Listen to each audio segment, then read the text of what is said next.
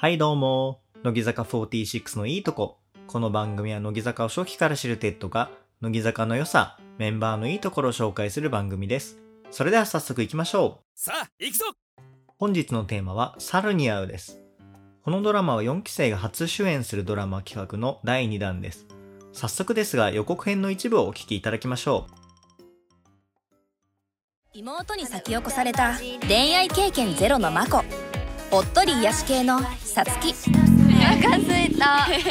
恋愛経験あり？しっかり者のキヨこのまま彼氏いないのはまずいでしょ。パラサイトシングルまっしぐらで。あのさ私日光行きたい。え温泉いいね。いいね。迷子？詐欺？殺人事件？イケてない女子3人。出会いを求めて無事に日光へたどり着けるのか。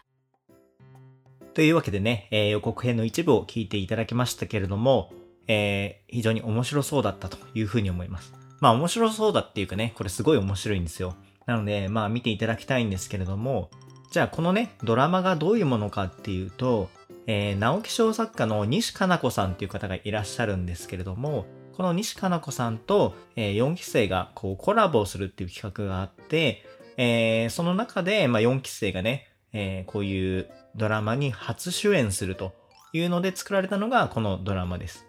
で、まあドラマって言ってるんですけど、なんか雰囲気的にはこうね、映画に近いかなっていう感じがします。で一応その話はね、えー全4話かな？に分かれてるんですけども、まあ話としてはずっと繋がっているという感じで、えっ、と映画に近いんじゃないかなというふうに思います。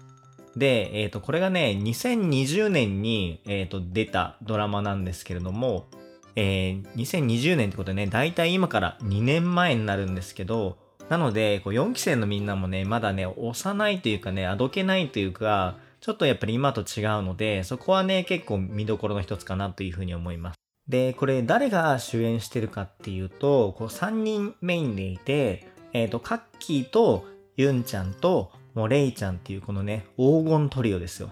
まあ別にトリオってわけでもないんだけど、僕はあのね、個人的にこの3人が好きっていうだけなんですけども、が、まあ主演で出ていて、あとゆりちゃんが、えっと、ワンシーン出ているのと、あとミオナがね、結構重要な役割をしています。で、まあどういう話かっていうんですけども、その軸となるのはさっき言ったそのカッキーとユンちゃんとレイちゃんなんですけれども、この3人がすごい仲良しで、その中学の時に仲良くなったんですけれども、中学でその後高校大学とずっと一緒に、えーやってくるっていう本当に仲良しの3人組なんですけれどもで今なのでこう大学生なんですね。大学生の役なんですけどこの時一番若いレイちゃんだと多分16歳とか17歳ぐらいなんですよ。なのでこう大学生の役をやってるっていうのはねちょっと背伸び感があってなんかそこもあの見ててねあの楽しいところだなっていう気がします。まあその本編とはちょっと違うねメタな見方なんですけども僕はまあそこの辺が好きですね。でまあその3人なんですけれどもまあおとなしくて、まあ、恋愛経験が乏しくてまあなんか一言で言うとこう陰キャなんですよ3人とも。でもなんかすごいね優しい感じが出てるっていう感じの陰キャででこの3人はさっきも言ったんですけど恋愛経験が乏しくてあとモテないんですよね。で、まあ、カッキーとユンちゃんは、まあ、彼氏いたことないっていう感じで、で、レイちゃんは、まあ、ちょっとあるらしいんですけれども、まあ、なんかちょっとありえないですよね。なんか、こんなに可愛い3人がモテないっていうのは、なんだろうな、僕、この世界の、こう、男子学生というか、男にちょっと物申したいですね。まあ、どこを見てるんだと。まあ、そのぐらいね、まあ、この3人っていうのは魅力的だなと思うんですけども、まあね、それは、あの、ドラマの中の世界なんでね、まあ言ってもしょうがないんですけれども。で、まあその3人がいて、さっきあと、えーゆりちゃんとミオナが出てるっていう話をしたんですけれども、えーゆりちゃんは、その同じ大学の、で、同じ講義を受けている、えー大学生なんですけども、ゆりちゃんは打って変わって、こう、陽キャなんですよね。周りに、こう、陽キャの友達がいて、えーそのカッキーからね、ノートを借りて、えーあの、こう、楽しく大学生活を過ごしてるみたいなキャラです。まあ、ただゆりちゃんね、こう、ワンシーンなので、まあ、そんなに、あの、たくさん出てくるわけじゃないんですけども、まあ、ゆりちゃんファンの方はね、普段のゆりちゃんと違う、こう、雰囲気が見れるのでいいかなというふうに思います。で、えっ、と、ミオナはどういう人かっていうと、えっ、と、占い師なんですね。まあ、ちょっと、ある経緯があって、て、その一緒にね、えー過ごすことになるんですけれども、さっきの3人と。で、なんかミオナってすごい不思議な感じがあるじゃないですか。こう、つかみどころがないというかね。そういう独特の空気があると思うんですけれども、まあそれがね、この占い師の役にほんとぴったりハマってるんですよ。あれ多分ね、ミオナじゃないとあの空気感っていうのは出ないなというふうに思います。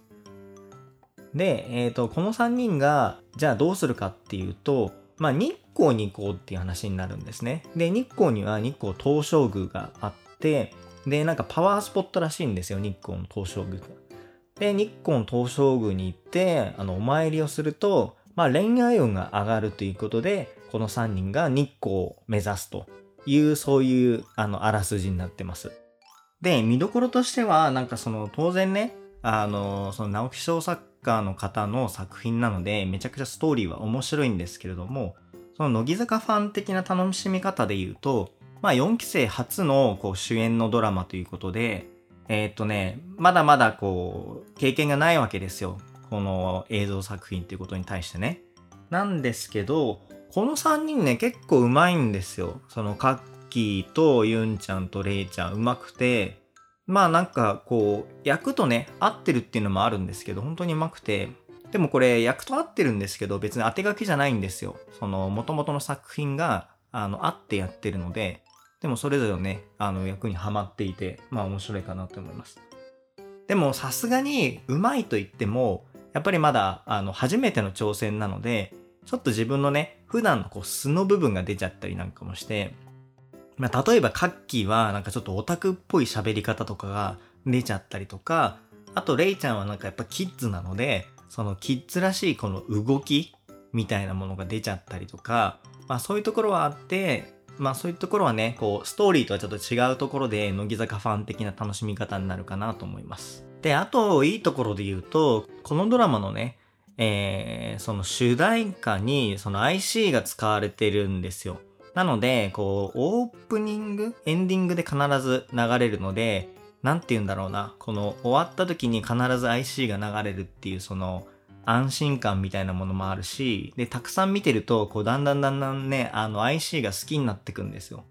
この作品ね、僕ね、3回かね、4回ぐらい見てるんですけど、で、4話あるじゃないですか。だから、ものすごい数 IC をこう聞くことになるんですけども、なんか聞くたびにね、この IC っていう曲が好きになってきますね。で、またストーリーとはちょっと離れちゃうんですけど、えー YouTube でこの1話のビデオコメンタリーっていうのをやってるんですよ。あの画面のこう左下のこうワイプみたいなところで本編の映像が流れて、えっ、と、その出演者の3人がこうコメントしていくっていうのがあって、これ無料で見れるんですね。で、それがすごい面白くて、で、一番の見どころは、あの、カッキーの顎ですね。あの、乃木中のモノマネ企画で、セイラが、あの、カッキーの顎が動くみたいなことやったじゃないですか。実際そのセイラがやってんのは知ってるけど、そのカッキーがやってるとこってあんまりイメージ湧かないみたいな人っているんじゃないかなと思ってるんですけど、これ見ると本当にカッキーの顎動いてるんですよ。顎が出ちゃったりとか、なんか曲がっちゃったりとかがすごい出てるので、ここ見どころだと思います。あと他に見どころで言うと、そのもちろんね、あのコメンタリーなので、その撮影のね、裏側とかもわかるわけなんですけれども、まあその時のね、この3人のこう話しぶりみたいなところがやっぱりすごい可愛くて、ショールームとか好きな方はすごいいいと思います。ショールームで昔って4人とかでやってたじゃないですか、4期生が。なんかそういうのをなんか見れるあの機会になるので、そういうのが好きな人は本当にこれ好きだと思いますね。で、まあそんな作品なんですけれども、まあ作品の見方としては、その DTV で見るっていうことなんですけれども、ただその YouTube でその1話に限って、えっ、と、YouTube で無料で見れるようになってるんですね。DTV の公式から、えー、と動画が上がってるので、それ無料で見れますと。で、あと今言ったそのビデオコメンタリーも、えー見れますと。で、このね、ビデオコメンタリーが1話にしかなくて、本当は2、3、4話にも作ってほしいんですけど、残念ながらないんですよね。で、その代わりなんですけど、その DTV に入ると、えーと、コメンタリーじゃなくて、えーと、メイキングが見れます。で、多分4回あったら4回分あったんじゃないかなと思うんですけれども、その撮影のね、裏側とか、